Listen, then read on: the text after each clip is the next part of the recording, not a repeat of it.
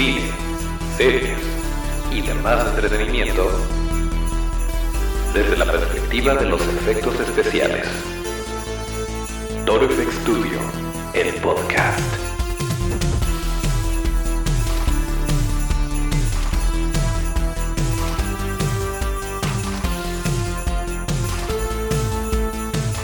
Pues así es. Por fin estamos de vuelta en Toro FX Studio, el podcast, el lugar donde hablamos de cine, series y demás entretenimiento desde la perspectiva de los efectos especiales de maquillaje. Acuérdense de nuestras redes que son arroba Studio, esto es arroba torofxstu, D-I-O. Yo soy Toncho Ábalos y aquí mero arrancamos dándole la bienvenida al buen Otto en los controles también. Como verán ya estamos bien metidos en la época navideña y la verdad es que por alguna razón u otra no nos había sido posible estar en este bonito podcast que nos gusta mucho hacer, pero vaya, se atravesaron muchas cosas, ustedes saben que ahorita nada es eh, como solía ser, pero miren, aquí estamos, que es lo importante. Y la última vez que hablamos, estábamos platicando del final, de que se iba a terminar la eh, temporada 2 de The Voice. Y se terminó, y vaya, ¿de qué manera eh, se terminó? La verdad es que, pues no tiene caso que hablemos ahorita o que recapitulemos lo de la temporada 2. Si por alguna razón no la han visto no han visto la 1 y o la 2, échense la vuelta al Prime Video y ahí la van a encontrar. Y la verdad es que sí, vale muchísimo la pena. Ya no podemos esperar a que salga la temporada 3 terminó muy bien. La verdad es que además de todo lo que ya nos habían dado, ya había tenido acción, nuevos personajes que se integraron perfectamente, algunas historias que como que iban amarrándose, como que se iban cerrando y de repente nos dan un giro de tuerca al final que eh, no les quiero spoilear por si no lo han visto, pero vaya, vaya giro de tuerca.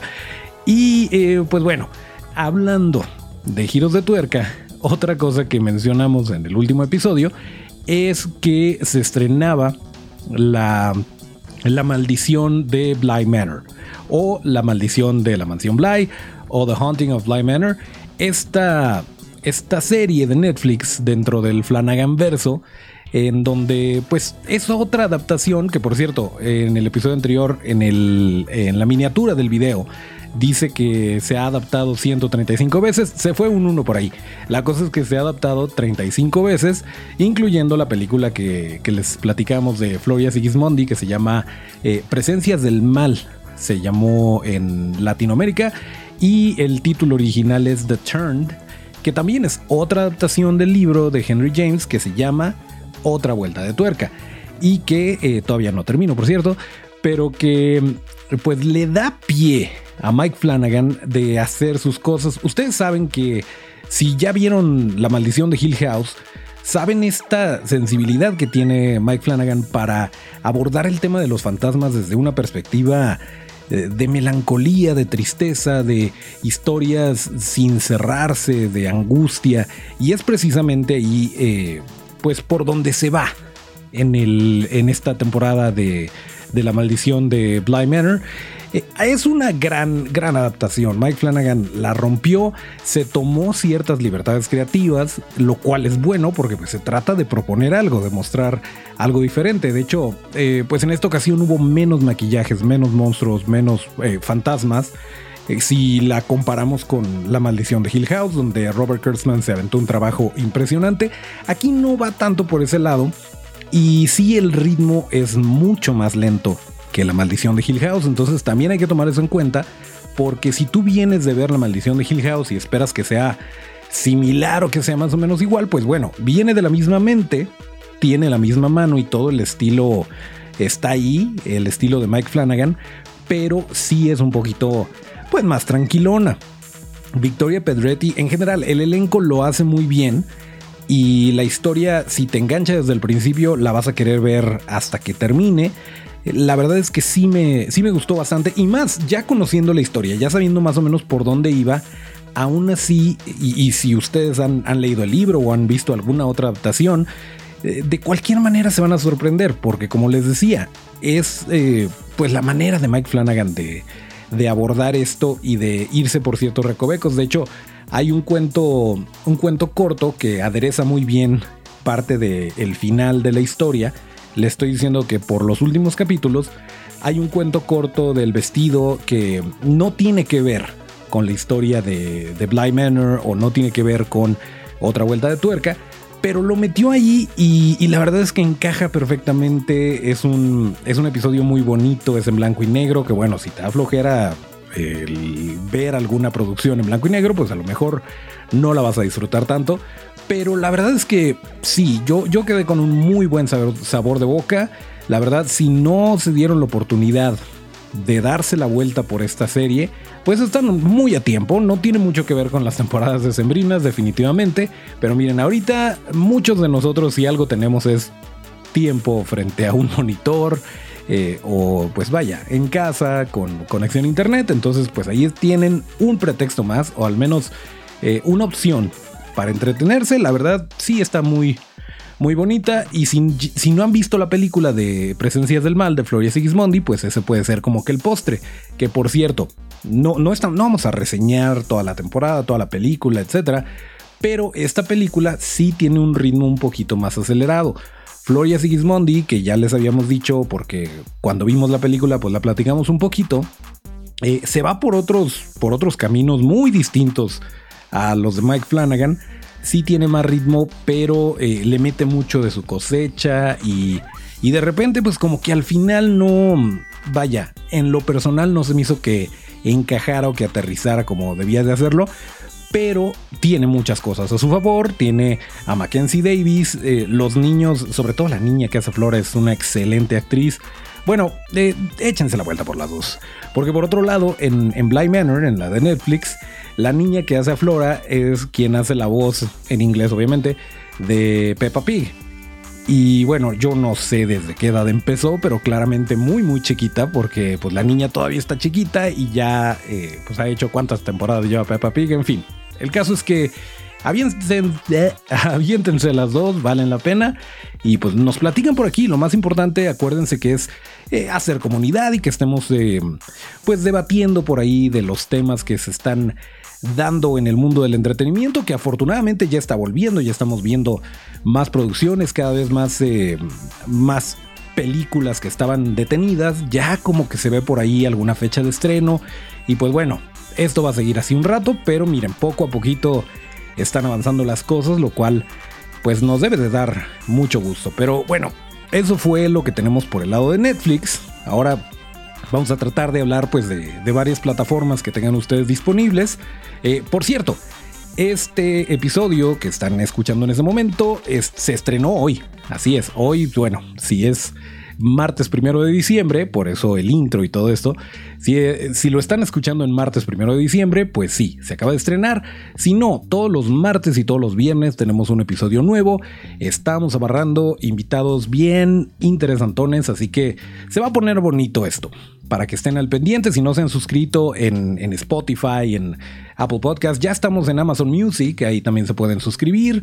Eh, o bueno, pues se pueden echar la vuelta al canal de YouTube y ver a Otto en los controles y ver nuestros gorritos de Navidad y todo eso. Pero bueno, volviendo a eh, la plataforma de, Prime Video, pues sí, se acabó The Voice, pero también se había estrenado y no habíamos alcanzado a verla la temporada 2 de The Twilight Zone o La Dimensión Desconocida, esta nueva iteración de, esta propiedad intelectual que originalmente fue creada por Rod Sterling y que ahora dirige o más bien eh, conduce Jordan Peele. Y bueno, la temporada 1, excelente, a mí me encantó.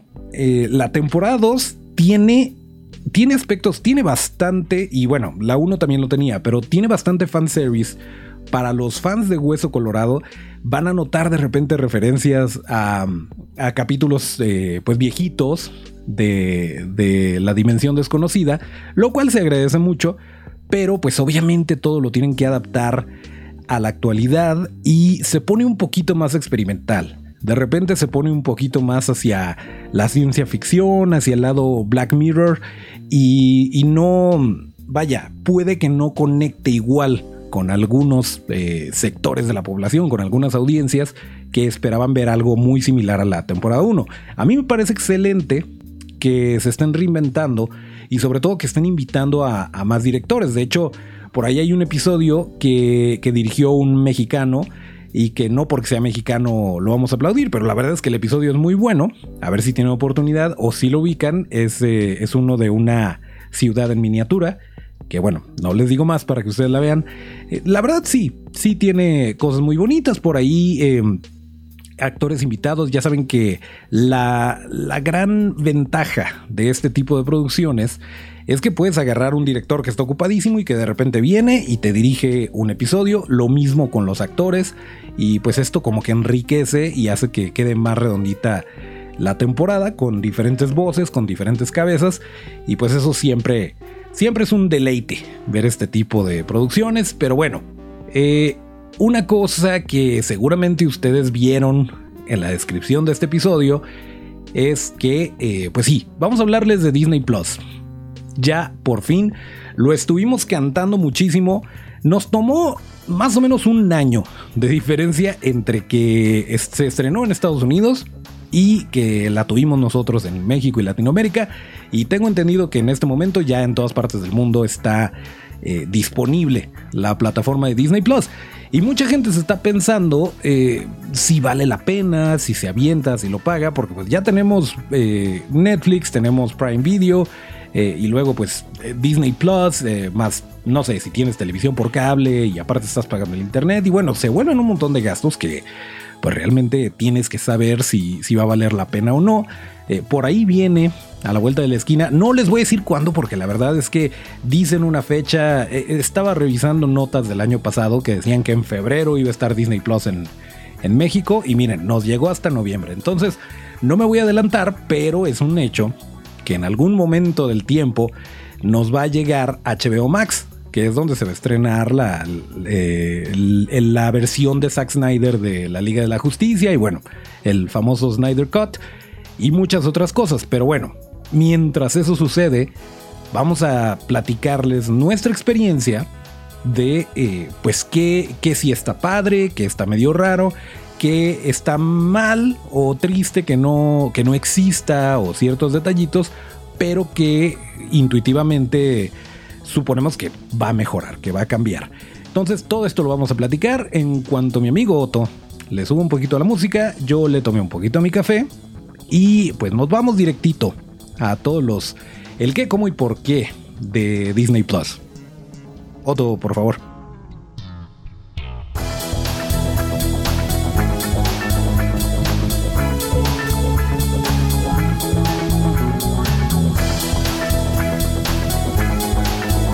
Muchas gracias, Otto. Eh, les tengo que confesar que tengo mucho calor con este gorrito de Navidad, pero miren, ya, ya me aventé a hacerlo eh, y mi mamá no crió un rajón.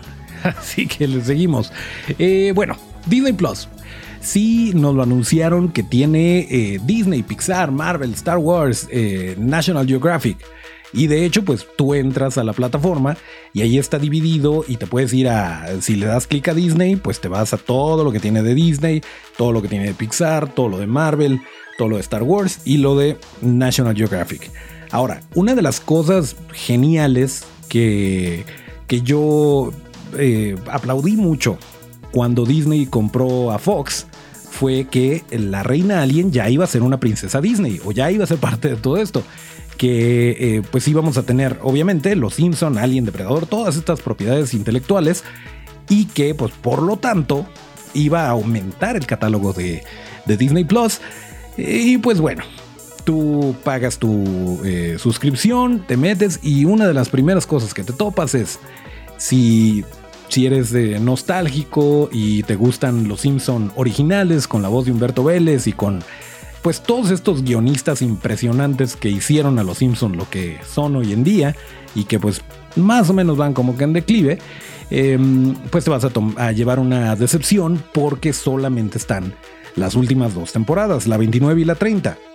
Eh, esto, miren, por un lado, tengo entendido que es una cuestión de derechos, de, que los derechos de las temporadas anteriores de Los Simpson en Latinoamérica los tienen algunas televisoras que todavía no, no les vence el contrato y por lo tanto no las pueden exhibir. Eso quiero creer yo. Pero es, es muy poco probable que que se vayan a quedar desde la 29 en adelante porque ya anunciaron que viene la 31. Pues sí, pero nosotros queremos las anteriores. Pero bueno, ya, ya llegará el momento. En Estados Unidos y las tienen todas. Y de hecho, pues ya hubo de repente quejas de, ciertos que a la hora de adaptar el formato de eh, la relación de aspecto de la serie, de los episodios, se perdían ciertos gags visuales y pues que esto eh, pues hacía la experiencia un poquito menos placentera. Pero ahorita lo que tenemos nosotros en México y Latinoamérica son las últimas dos temporadas nada más. Esto espero que se solucione. Otra cosa que me topé fue que eh, no está Deadpool, no están las películas de Alien, no están las películas de Depredador. O sea, el contenido de Fox por lo pronto no aparece. Esto pues vaya, por un lado es entendible a mí me gustaría que hubiera una manera de, acceder a todo esto, porque bueno, sí es muy, muy familiar, incluso pues tú puedes crear perfiles y puedes poner eh, contenido únicamente para niños, y si pones esto no te va a aparecer ni siquiera Aladdin Live Action, por ejemplo. Pero por otro lado, pues, oye, ya lo pagaste Disney, pues déjanoslo ahí en la plataforma. Y bueno, hay un rumor hay un rumor de que viene eh, Disney 18 más o Disney Star, algo así le van a llamar, pero tengo entendido y espero, tengo entendido de que va a ser una como una subsección dentro de Disney Plus donde vas a poder acceder a todo el contenido eh, para adultos, incluido porque se filtró por ahí un tráiler. Eh, al parecer se va a estrenar Black Widow en la plataforma porque salían pedacitos de Black Widow, salía Deadpool. entonces, bueno, por ese lado me quedo tranquilo, eventualmente va a llegar, según lo que se filtró en ese tráiler, en abril de 2021 ya lo iban a tener en Estados Unidos, esperemos no nos tome un año más a nosotros, pero bueno, el plan ahí está. Y eh, una cosa que sí, sí no creo, vaya, no veo que, que lo vayan a mejorar, porque pues ya tuvieron un año de pilotearlo en Estados Unidos, es la búsqueda. La, si tú en, en Netflix pones, o en Prime, pones eh, el inicio de un título, eh, lo pones en español y aunque la serie esté, te la muestra en inglés, te la va a traducir automáticamente y te muestra el resultado y te muestra eh, resultados relacionados con eso, ya sea por el actor, vaya, tienen un sistema de búsqueda increíble, sobre todo en Netflix. Em, en Disney Plus está raro, porque como tiene estas secciones y estos como que canalitos por donde te vas, no sé, te vas a eh, animado. Pues casi todas las películas de Disney son animadas, pero bueno, te vas animado y ya estando ahí, buscas otra cosa.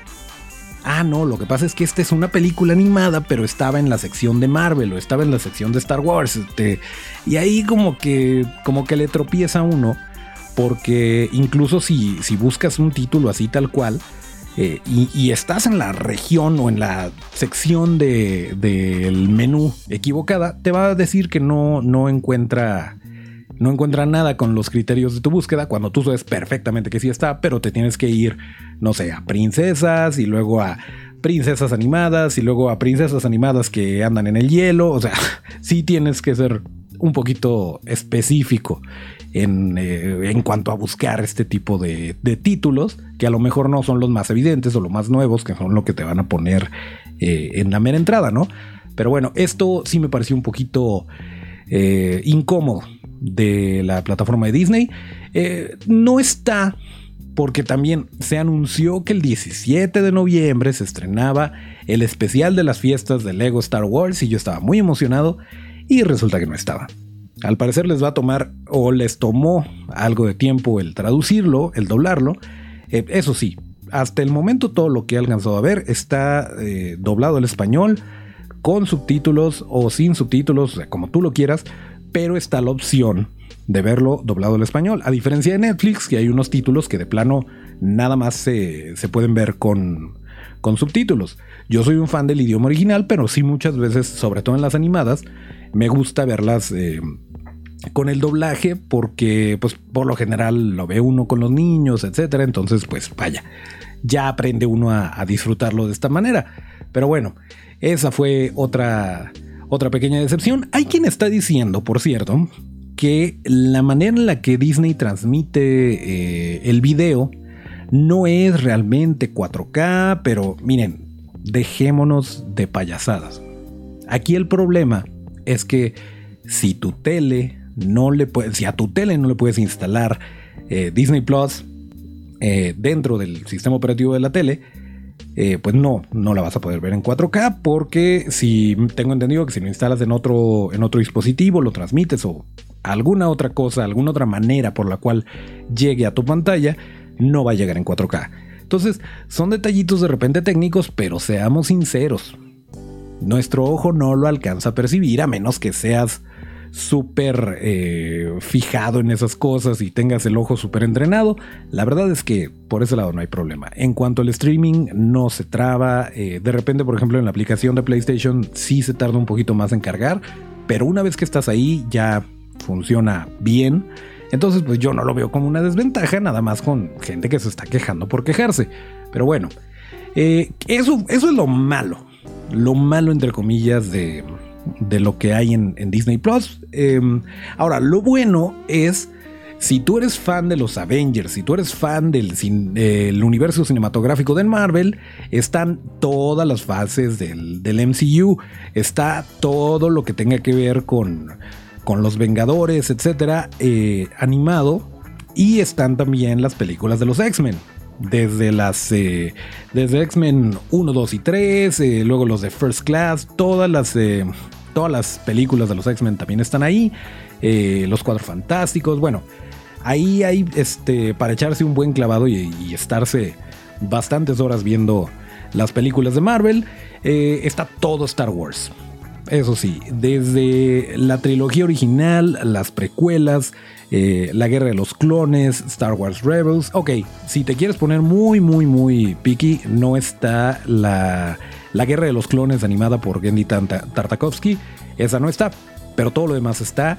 Eh, y, obviamente, obviamente dentro de todo lo que hay de Star Wars está The Mandalorian, que nos moríamos por ver, nos moríamos por saber qué demonios pasaba con, con el bebé Yoda y ya, ya estamos al corriente, todavía está la serie, todos los viernes se estrena un capítulo nuevo y la verdad es que con esa serie nada más podría levantarse Disney Plus, no estoy exagerando, te guste o no te guste Star Wars, es una serie impecable.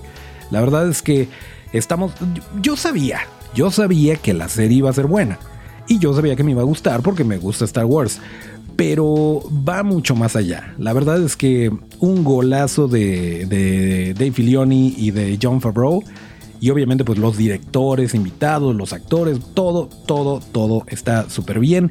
Hay cosas eh, que rompen los paradigmas, hay, hay cosas súper innovadoras en cuanto a los efectos especiales, tanto prácticos como digitales. Además de que la historia está súper bien llevada y, cada capítulo es mejor que el anterior. La verdad es que si no, no se la pueden perder. Si te gusta Star Wars, te va a encantar The Mandalorian. Si no te gusta Star Wars, dale una oportunidad. Porque es algo muy distinto a lo que podrías esperar.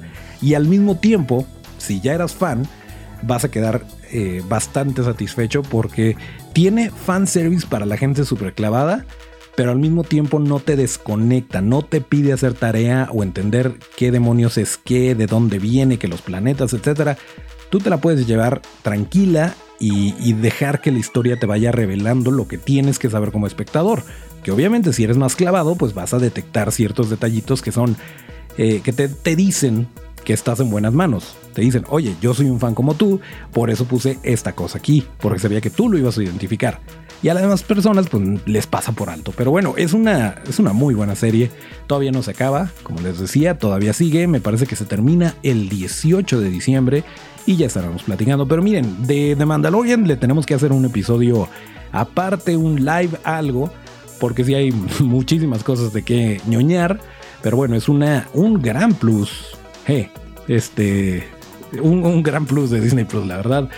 Y junto con esto, digamos que tú terminas eh, la temporada 1, pues bueno, ahí mismo está Disney Gallery The Mandalorian. La llegamos a hablar en un momento, pero no podíamos decir gran cosa porque no la habíamos visto. Em, y es, es una serie también en donde el equipo de producción, John Favreau, de Filioni, este, Pedro Pascal, de repente los de los efectos especiales, eh, se sientan a platicar de ciertos aspectos de la producción, desde, desde el elenco hasta la música, y te llevan de la mano en, eh, en cuanto a estos aspectos de, de innovación que les comentaba. La verdad es una joya.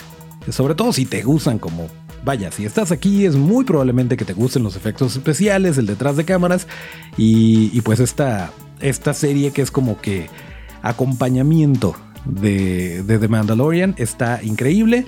No hay spoilers de la segunda temporada. ¿Por qué? Porque terminándose la segunda temporada, van a sacar Disney Gallery de Mandalorian segunda temporada. Y entonces van a hablar de todo lo que pasó en la segunda temporada y van a platicar con la gente que estuvo involucrada, etcétera, etcétera. Entonces, muy bonito. Em, otra cosa es, eh, seguramente vieron el tráiler por ahí de Prop Culture, que es, eh, pues vaya, habla de los props, de, de, estos objetos que aparecieron en películas y que de repente tienen un significado y un valor importantísimo que en su momento no se tomó en cuenta o no se valoró porque pues eran películas que estaban haciendo y no, no sabían el impacto cultural que iban a tener y de repente terminan por ahí arrumbadas y ni siquiera las pelan. Y pues este cuate, el, el, presentador del programa, está viajando por todo el mundo tratando de encontrar más y bueno, se lleva de nalgada y pellizco con los archivos de Disney entonces de repente les ayuda a conseguir piezas o, los de los encargados de los archivos de Disney le permiten llevarse algunas piezas para mostrárselo a, a, gente que interactuó con ellas hace 30, 60 años y vaya, se pone muy emotivo, muy bonito eh, pero hay cosas bien interesantes también por ahí y está llevada de una manera muy divertida y cada episodio es de una película diferente. Está de repente Mary Poppins, está eh, El extraño mundo de Jack, eh, Querida encogía a los niños, sale Rick Moranis, está bien bonito eso. Pero bueno, el caso es que otra gran serie original de Disney Plus. Em, y también hablando también de esto, The Imagineer Story es una serie que habla de toda la gente creativa. Imagineer es un término, al parecer, que fue acuñado por Walt Disney, que combinaba eh, imagination y engineer, o imaginación e ingeniería, eh, engineering. Y entonces estos eh, imaginieros son los que de la nada, porque no se había hecho antes, empezaron a, a diseñar las atracciones de Disney, los animatronics, cómo iba a funcionar todo esto. Es prácticamente un documental de Disney, pero muy, muy bonito, muy interesante. Los episodios son largos, duran como una hora. No lo sientes pesado, a menos que ya lleves cinco y te tengas que dormir, por lo cual no hemos terminado esta serie. Perdón. a ver, Otto, súbele otra vez, por favor.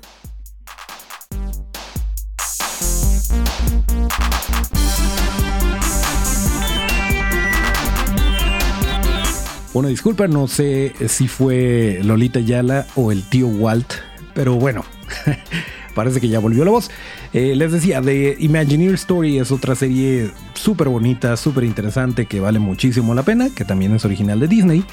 Y eh, otra cosa que me llamó muchísimo la atención, porque no es una producción de Disney, eh, es un musical que compitió, vaya, que para tener los derechos de transmisión, compitieron Netflix, compitió HBO, eh, y pues estaban a billetazos y llegó el ratón y dijo, yo me lo quedo y lo pongo en mi plataforma y ahí está disponible Hamilton.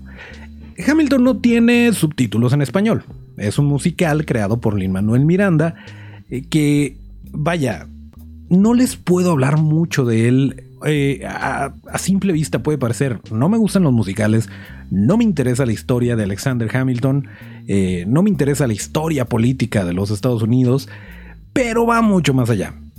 Está bastante disfrutable, dura dos horas y media y no se sienten eh, la, composición de las piezas, la manera en que eh, mezcla el hip hop y, vaya, la mayor parte del tiempo el diálogo es rapeado, es cantado, no hay, salvo unas pequeñas excepciones, hay palabritas por ahí, pero vaya, es una gran, o sea, te pones a investigar cuántos premios ha recibido Hamilton y no te extraña en lo absoluto. La verdad es que está muy bien lograda esa, esa obra. Le fue muy bien, obviamente, en Broadway.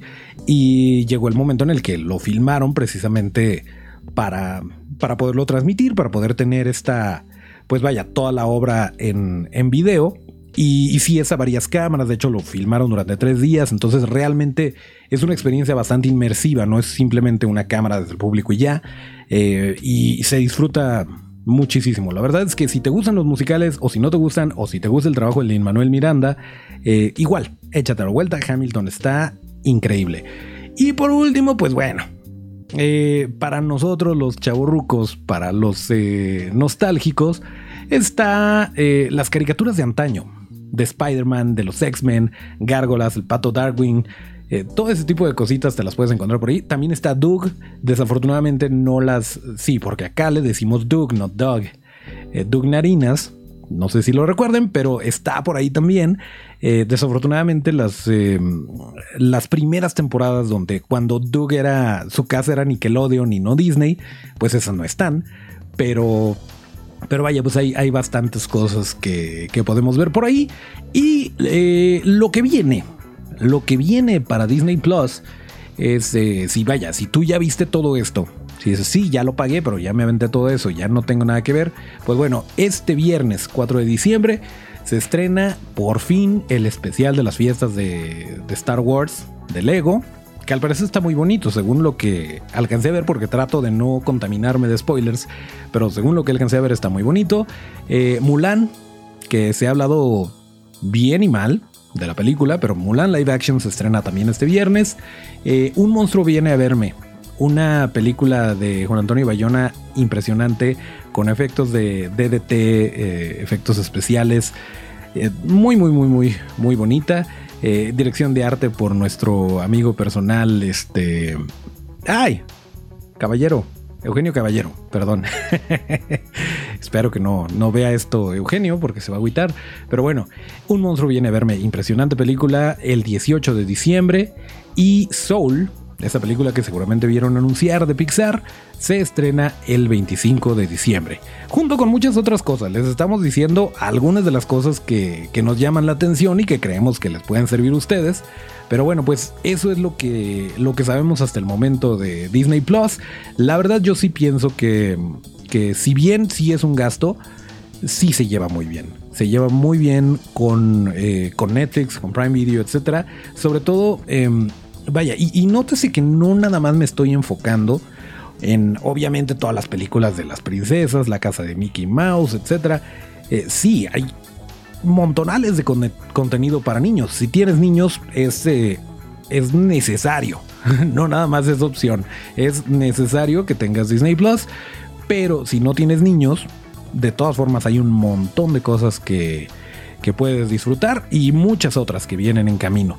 Así que pues bueno, ustedes tomen eh, la conclusión que mejor les convenga. Nosotros por aquí les vamos a seguir platicando qué ver, qué, les sugerimos dentro de todas estas plataformas.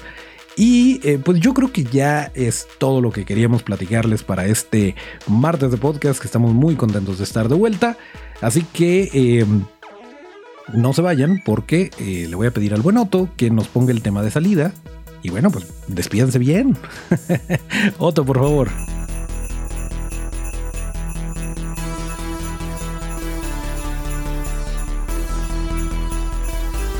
Nuevamente les recuerdo, todos los martes y todos los viernes nos podemos este, escuchar y ver, ya sea que nos vean en, eh, Instagram TV, en Facebook, en YouTube, o que nos escuchen en Spotify, en Amazon Music, en iTunes, eh, bueno, Apple Podcasts, eh, donde ustedes gusten. Ahí vamos a estar. También estamos en Evox, en Tuning Radio. Pero bueno, el caso es que aquí terminamos este episodio de Torfex Studio, el podcast. Acuérdense que para seguir la conversación, para que estemos en contacto y platiquemos todo lo que acabamos de hablar.